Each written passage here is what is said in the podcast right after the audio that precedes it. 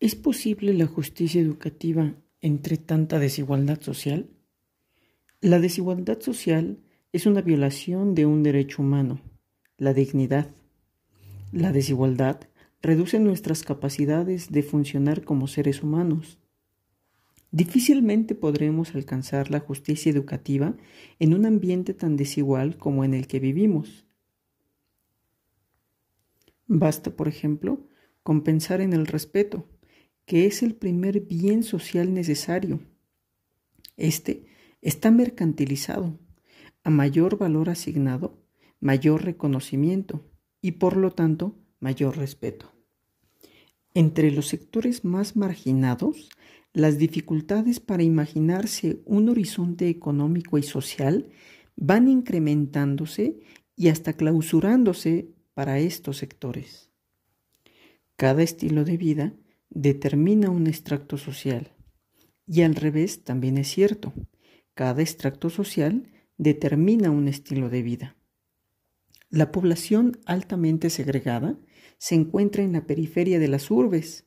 Por lo general, no poseen todos los servicios y sus, viviendas están hacinadas. A este fenómeno se le conoce como violencia estructural. Y por si no fuera suficiente, nuestra sociedad promueve la premiación del mérito. Cada quien tiene lo que se merece. Sin embargo, este pensamiento desconoce el origen de la desigualdad.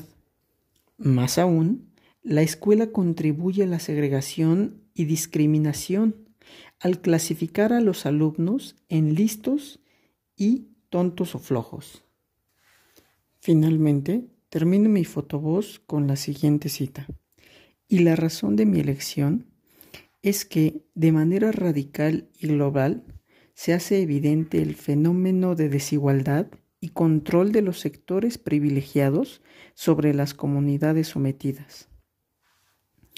La ideología de los dones naturales no solo radica en que las clases dominantes encuentran una legitimación de sus privilegios culturales, sino que también contribuye al disciplinamiento de las expectativas subjetivas de los sectores más desfavorecidos.